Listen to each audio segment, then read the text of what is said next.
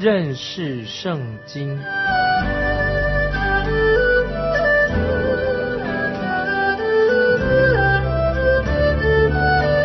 认识上帝的话，把上帝的话带到全世界。本节目是由认识圣经机构和环球广播电台联合制作，欢迎收听。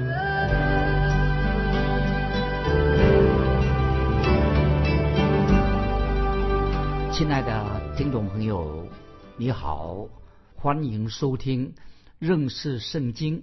我是麦基牧师。我们继续看约翰一书，很重要。约翰一书。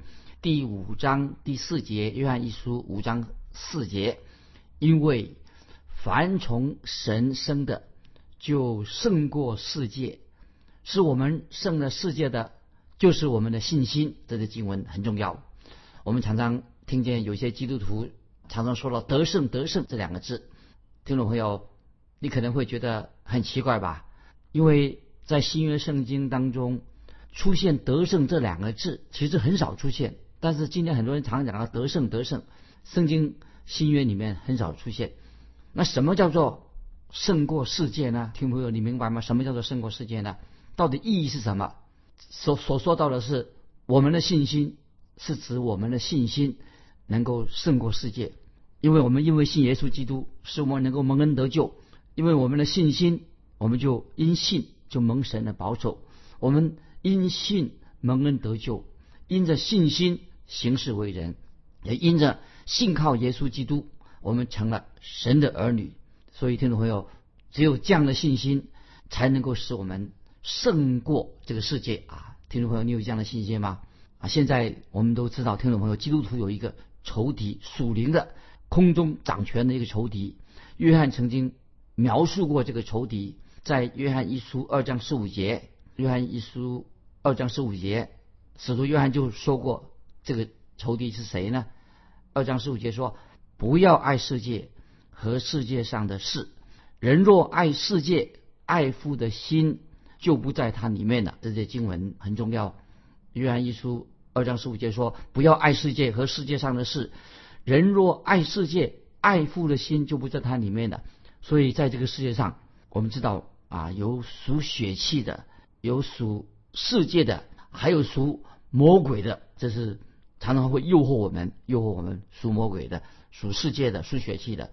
有位圣经学者这样说：这个世界对我们来说很复杂，实在是太复杂的。所以，我们基督徒虽然我们活在这个世界上，但是我们并不是属于这个世界啊！听众朋友很清楚，我们基督徒虽然活在这个世界上，但是我们并不属于这个世界。我们处在一个广大的、很卑鄙的、邪恶的世界当中。我们基督徒很容易就会陷进这个陷阱里面，落入这个陷阱里面。在旧约圣经里面有一个很清楚的例子，可以帮助我们听众朋友明白这个圣经的教导，就是特别讲到约书亚和以色列百姓他们要进到应许之地这个例子啊，这个例子就是关于约书亚和以色列百姓他们要进到神所给他们的应许之地这个例子。首先我要说明。这个应许之地啊，不是 比喻作天堂。很多以为说应许之地是指天堂，不是的。应许之地不是比喻作所谓的天堂。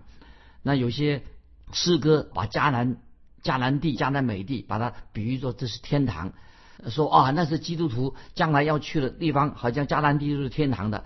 其实这样的比喻是不合乎圣经的教导的。其实迦南、迦南这个地方代表什么呢？是代表。我们基督徒在地上应有的生活方式，跟我们应有的态度，这是所谓迦南美地的意思，就是基督徒在地上我们应当有的生活方式以及生活的态度。我们可能今天很多人啊，可以可以可以说是活在旷野当中，活在旷野当中。今天有许多基督徒的确，他不是生活在迦南美地，是生活在旷野里面，尽管。他们以为啊，我今天过得好快乐哦。其实他内心一点都没有快乐，表面上好像很快乐，其实内心呢，并没有真正的喜乐。所以这是一种旷野的生活。看起来表面上看起来好像也会很快乐、很有趣啊。其实，在旷野中的岁月，并并不好过，在旷野生活怎么能好过呢？但是迦南美地，如果去到迦南美地的话，就可以比喻说，可以享受到神所赐给我们的啊一切的属灵的祝福啊，应该是这样来解释。我们知道啊，约书亚他进到这个迦南地，你要记得他约书亚怎么样进到这个迦南美地的，并不是别人送上把他送上来的，把他把这迦南美地是送给他的，门打开门欢迎他的。如果我们要享受关于我们属灵的祝福，神给我们的祝福，那么我们必须要明白，我们必须要怎么样？必须要打一场。很激烈的属灵的征战，所以我们要得到神的属灵的祝福。我们要经历过一些征战，属灵的征战。我们知道我们的仇敌他是占领的那片土地，原来是仇敌所占领的。不过，如果不经过一场属灵的征战的话，仇敌绝对不会让我们呢得到任何的胜利，得得到救赎也得不到胜利。所以我们看到约书亚进入迦南应许之地的时候啊。就有三个仇敌虎视眈眈的要来对付约书亚跟以色列百姓。他们如果没有以色列人，如果他们没有去征服他们、打败他们的话，他们就不可能去得到那个迦南美地。第一个仇敌是什么呢？听众们注意，给听众回忆啊！以色列人第一个要进迦南美地，第一个仇敌是什么呢？就是在他们前面的耶利哥城。耶利哥，耶利哥城代表什么呢？都代表属世的这个世界，耶利哥城啊啊，可以说这样，比如说第一个仇敌就是耶利哥城，它代表世界，这是约书亚要攻占的第一个目标，要进到耶利哥，这是他第一个作战征战的目标。本来约书亚啊打算把想把这个迦南地啊分成两个，分成两部分，把迦南地分成一分为二。第一次啊，先把它只攻取了一部分，先把。第一部分打第一部分的仗，那么第二个仇敌啊，这个爱城，它是一个小小的爱城，所以先进攻耶利哥城。第二个仇敌什么？就是爱城啊，那个小小的爱城代表血气啊，先先进攻耶利哥城，然后再打这个比较小的爱城。那么爱城也可以表示是这个属血气，代表属血气的地方。那么就是说，我们看旧约圣经知道，约书亚就派遣了一小撮人马。他以为说很容易把这个爱城打下来，那没想到啊，约书亚去打爱城这个小的小小的爱城的时候啊，就吃了败仗。那么，所以听众朋友，我们今天基督徒要胜过世界。听众朋友，你想胜过这个世界吗？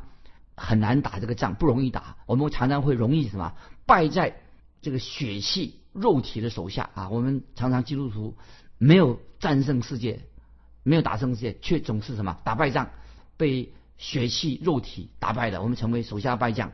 换句话说，很多的基督徒啊，他们啊虽然没有参与这种参与这个世俗的罪啊，今天也许我们基督徒啊，我们很多跟世俗这个罪，我们不像那些还没有信主人所犯的罪。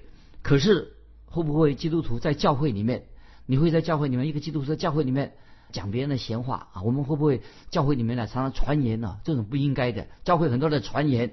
啊，就是这种，这也是一种任意妄为的一种罪。还有一个敌人是什么呢？最后一个敌人是什么呢？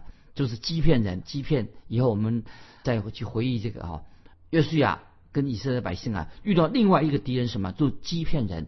那么欺骗人是代表什么呢？他们代表那个魔鬼，可以说代表啊，就是像魔鬼一样。他们为什么？约书亚跟以色列百姓既然什么上了。欺骗人的当，欺骗人就欺骗他们。所以听众朋友，我们知道从亘古以来，魔鬼他就是撒谎话的。今天仍然啊，魔鬼仍然在欺骗、使诈、欺欺骗这基督徒。所以听众听众朋友，我们基督徒要特别的谨慎小心。那么我们从这个时候，我们继续来看《约翰一书》五章四节，从这个角度来来想想这个野利哥作战对公野利哥城的事情。我们先来看。约翰一书五章四节的下半，注意约翰一书第五章四节下半，因为凡从神生的，就胜过世界啊！这节经文什么意思呢？因为凡从生神生的，就胜过世界。听众朋友，如果你现在是神的儿女，你要应当要胜过世界。怎么能够胜过世界呢？约翰一书五章四节说了，使我们胜了世界的，就是我们的信心。那所以约翰一书五章四节啊，这个下半怎么说呢？怎么能够啊使我们胜过世界的？那么五章四节说，使我们胜了世界的，就是我们的信心。所以听众朋友，如果我们要得胜、打胜仗，是怎么打胜仗呢？是凭着对神的信心。约书亚他怎么能够？约书亚将军怎么能够战胜耶利哥人呢？那么这个时候他要进耶利哥城，耶利哥人就挡在他的前面，所以他必须要把耶利哥城把它打下来。那他有什么方法可以攻占这个城市吗？是要用武力攻占耶利哥城吗？因为他根本约书亚他没有攻打这个城，而是他怎么样？约书亚啊，他的听从上帝的指示，他该怎么攻打这个耶利哥城？那神对约书亚说：“我不要你去用武力攻打这个城，我也不要你用什么那铁锤砸烂啊他的城门。我要你绕着这个城墙行走，绕着耶利哥城行走。你不必要派出你的精锐精锐的部队走在前面。我要你怎么样？你要派出祭司，派出。”约柜一起的绕城，重点在你要派出祭司。他对约约书亚说：“啊，不要什么精锐部队去猛攻这个城，我要你把祭司差派出来，要他们抬着约柜一起来绕城。那么祭司还要吹着号角，在绕城的时候，祭司要开始吹号角的号声要响。所以你们不必去用武力攻打那城。这是听众朋友，这是神指示约书亚。”征战的方式太特别了，很不寻常吧？所以听众朋友，所以我认为耶利哥城的人啊，一定已经他们已经装备自己，准备要跟以色列百姓打一场硬战。耶利哥城的人准备要作战的。那么那个时候是约旦河涨水的季节，所以要以色列人要渡过这个约旦河啊，也非常困难，不可能渡过这个这个约旦河，因为涨这个水河水涨水的一个季节。于是他们耶利哥城，他们就把那个门封闭了，所有的城门，准备好好来防备以色列人进攻。所以我自己这样猜想啊，假想啊，这个时候耶利哥城城门上的守卫啊，那他有守卫，一发出讯号，看着以色列百姓靠近的时候啊，他说来了来了，以色列大军开过来了。那么我们看到，当以色列军队逼近这个城门的时候啊，哎，城里的这个。军队城里的这个耶利哥的城的军队正严阵以待，哎，但是他们发现什么事情呢？以色列的军队啊，居然啊啊到了城门口，到了城门口以后啊，却往右转，继续的怎么样啊？做什么？以色列军队做什么？做做绕城，绕城行军啊！他们就以色列百姓啊，这军队就沿着城墙绕完一圈之后，就回到回营去了。那么当天晚上，这些是因为当天晚上耶利哥城里面的所有的将军啊，那些幕僚啊，那些军事专家一起在耶利哥城里面开会。这些耶利哥城这里面的啊，这些将军们，他们就是要摸清楚，哎，这以色列人到底他们的战略是什么？他到底用什么战？怎么他们在绕城啊？那么第二天，城上啊，耶利哥城的哨兵又发出警讯，喊到以色列军队他又来了。那么耶利哥的守军。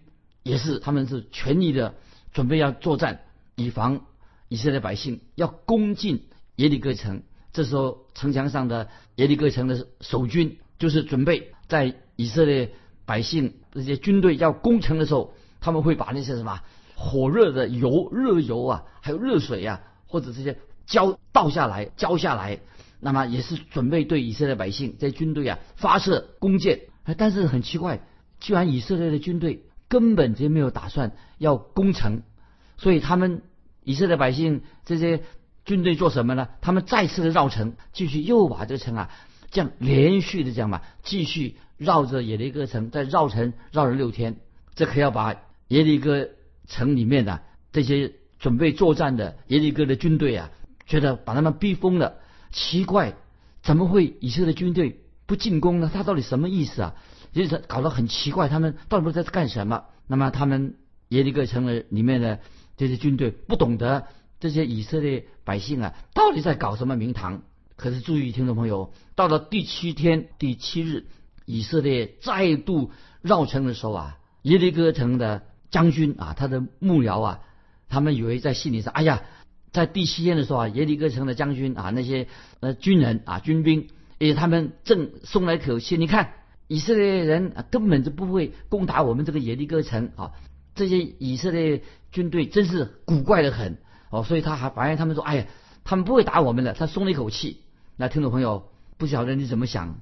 也许你不得不承认啊，从属世的人、世人的眼度来看，那个以色列人这些军队啊，包括约书啊在内，他这些人真的很古怪啊。他们以色列人的他们这个策略啊，太奇怪的，也很不寻常。但是这一次的绕城，最后第七天的绕城啊，那么这个哨兵就说：“哎，奇怪，他们他说这些以色列军队这次绕城之后啊，他们没有回到自己的营地。”他们还继续的在绕城。第七天，那么这一天，以色列百姓这些军队绕城了七次。那一天就是这一天第七次绕了七次。然后，听众朋友，你知道发生了什么事事情吗？以色列的祭司开始大声的吹号啊，吹角，以色列人开始大声的呼喊，呼喊什么呢？他说：“耶利哥城墙应声而倒。”这个时候啊，这个城墙怎么样？就应声。倒下来的。这个时候，我们看见以色列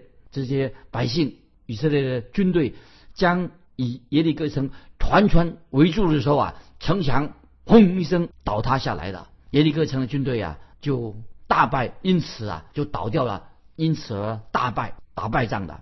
那听众朋友要听众朋友想想，耶利哥城以色列百姓怎么样攻下这个耶利哥城呢？是靠武力吗？他们根本没有动一兵一卒。他们也不是遵照着约书亚这个将军啊，给他给以色列百姓的命令，他们乃是什么？乃是这些以色列百姓，包括约书亚，他们是遵行肉眼看不到的那个万军耶和华的军令，是万军之耶和华神所指令他们，让他们绕城行军才打胜仗的。那么以前我自己，我对这个圣经当中啊记载这场战役啊。一直有一些啊疑问，有些疑问在我的脑袋里面。我的疑问不是说关于耶利哥城那个墙啊，怎么会一下就倒塌下来？这个我没有疑问，因为考古学家啊已经探勘这个地方，已经证明了这是这个耶利哥城果然发生过这样的事情，倒塌下来，城墙倒塌。考古学家已经证明了这个事实。但是我自己很不明白的是，像约书亚将军啊，约书亚他这是一个。一定是以军事啊，他是是一个常才，对，很会带领军队的。那怎么会用这种战术呢？很奇怪，约书亚这个人，他怎么会用这种战术呢？没有错，他用是用这种战术，为什么呢？这是神给约书亚的命令。那么因此啊，我自己也认为，约书亚他对这样的一个战术啊，那么他也觉得很奇怪，因为神所吩咐他，耶和华神吩咐他绕城这个战术啊，他也觉得啊，这个战术实在太奇怪了。为什么约书亚会听从耶和华神告诉他这样的这个答案？在约书亚记里面稍早稍早之前呐，发生一件事情。听众朋友啊，如果你还回忆啊，在约约书亚记第五章，约书书亚记第五章十三到十五十五节有这样的记载一件事情啊。听众们，我提醒你一下，约书亚记五章十三到十五节记载什么？约书亚将军看见一个人手里拿着出鞘的刀。站在以色列军营的对面，那么这个时候约书亚就出了营帐，就对这个手上拿着出鞘的刀这个人说：“这是什么意思呢？谁让你的刀出鞘呢？”那么圣经上就说到约书亚在问啊，约书亚对这个手上拿刀的这个问这个人啊：“你是帮助我们的呢，还是帮助我们敌人的啊？”这是约书亚所发的问题：“你是帮助我们的呢，还是帮助我们的敌人？”约书亚以为，总是以为约书亚他是啊，总是以为他自己是一个打仗的总指挥官。但是这位天使或者这个人怎么回答呢？约书亚发现跟他说话那个人手上拿着刀出鞘的人呐，他不是一个普通的人。我当然相信这个是谁呢？手上拿着刀，这就是道成肉身之前的主耶稣基督。因为除了耶稣基督以外，没有别人。于是。约书亚将军就伏伏在地，就敬拜这位手上拿着出鞘的刀这个人，因为这是耶稣道成肉身之前呢耶稣基督向约书亚显现。听众朋友，你看在耶律哥城这个战争之前，约书亚将军他已经认清了，他不是这这场战争的总指挥官，真正的指挥官是谁呢？是在天上。所以总指挥官不是在这营帐里面啊这些参谋，而是在天上万军之耶和华的手中。所以这场战争的总指挥官就是在天上万军之耶和华神自己，因为这个。手上拿着刀，这位天使也好，这个显现，他就表明了他的身份。他说：“我来是要做耶和华军队的元帅啊！”听着我们读约书亚书第五章的时候就知道啊。他说：“这个人把他的身份表明了。他说：‘我来是要做耶和华军队的元帅。’换句话说，耶和华神永生的耶和华神告诉约书亚说：‘你打的这场战争虽然是属于人的战争。’但是这场战争不但是属于属人人的征战，乃是一场什么属灵的征战。那么这个战争，我是自己啊，这个天使也好，他说我乃是什么万军之耶和华，我是我要来，我来做什么呢？我来是要做耶和华军队的元帅，乃是神自己，乃是大元帅啊。所以这个经文呢，我来是要做耶和华军队的元帅，意思说这场属良的。属灵的征战，他是大元帅，于是约书亚就是信心听命于耶和华军队的这个大元帅。而且这个大元帅怎么说呢？你要绕着城墙行军，因为有这件事情，这个神机发生。那么，所以我们知道就可以理解啊，约书亚他的策略。约书亚他自己也了解了，这是神啊向他显现，耶和华军队的元帅向他显现，他理解那么这个策略的。如果听众朋友，如果或者我们这个假想，如果你碰到约书亚这个人的时候，你问他，哎，你为什么用这样奇奇奇怪怪的策略呢？我想他也会同意说，哎，你你这样的想法是对的，和看起来是很奇怪，这个策略很奇怪。可是我现在是完全的听命于耶和华元帅，听听命于耶和华军队的元帅，听他的命令。所以听众朋友。如果你有当兵的经验，你知道啊，我们如果当过小兵的话，知道啊，就我们不可以对这个元帅回嘴的。当元帅说你要做什么，那么小兵怎么样？就是说啊，我就同意啊，就按照他的方法做啊。就是如果元帅下命令，我们做部下的只能够听命。那么你不会说啊，我有比你更聪明的方法。那么所以小兵对元帅如果这样说说话回应这个军队的元帅的话，就不可能的。那么小兵只会说遵命。我立刻照办。小兵做什么呢？就是彻底的执行这个元帅的命令。那么我自己以前也做服过兵役啊。我在服役服役的时候啊，那有些我们的同伴哈，他半夜啊出营了，没有请假就出营了。那么第二天，这个指挥官呢就要下令叫他们去，就是要惩罚他们，叫他们做一个事情很特别，叫他们做什么？挖洞啊，挖那个洞啊，啊，挖一个长六尺的一个洞，宽三尺。深五尺啊，在挖这个洞挖好以后啊，那个泥巴就挖上来以后啊，那个指挥官他们就说告报告指挥官，我弄完了。那么指挥官怎么说呢？现在要把土填回去。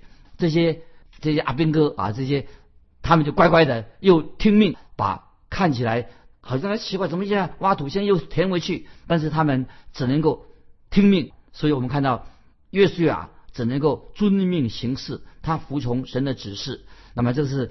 这个大元帅就是神自己的指令。希伯来书啊，我们看找一个圣经经节，希伯来新约希伯来书十一章三十节说，以色列人因着信围绕耶利哥城七日，城墙就倒塌了。所以耶利哥城墙的倒塌不是靠着人力的征战，也不是军事的技巧，靠着什么对神的信心。所以从这里我们可以听众朋友学习到什么样属灵的功课呢？我们不能靠着我们自己的力量武力胜过这个世界。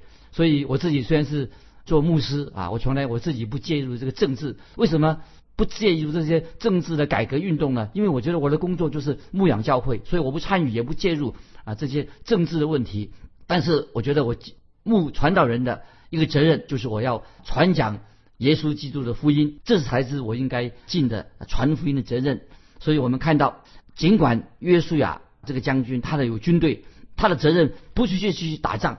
他的责任是什么？要信靠神。他信靠神，耶利哥的城墙就倒塌了。因为今天我们基督徒，我们要打属灵的征战，征战怎么打呢？因为我们是因信得救的。所以我们要胜过这个世界，不是靠这个属世的啊属世的力量，我们凭着对神的信心，这是我们胜过世界的唯一方法。所以约翰一书五章五节这里给我们听众朋友一个重要的信息：胜过世界的是谁呢？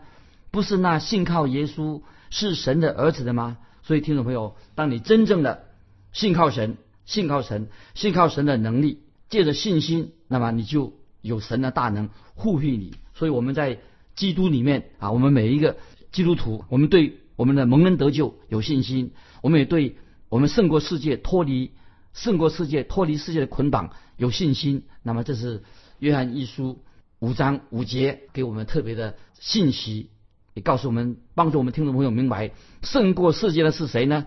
不是那信耶稣是神的儿子的吗？所以听众朋友，我们要对耶稣基督全然的信心，这是我们得胜的一个秘诀啊！今天我们就分享到这里，听众朋友，欢迎你来信跟我们分享你个人啊属灵的征战。当你遇到属灵上征战的时候啊，你的武器是什么？欢迎你来信分享你因信得胜的经历。这是啊，我要求听众朋友。欢迎你来信跟我们分享，愿神祝福你，我们下次再见。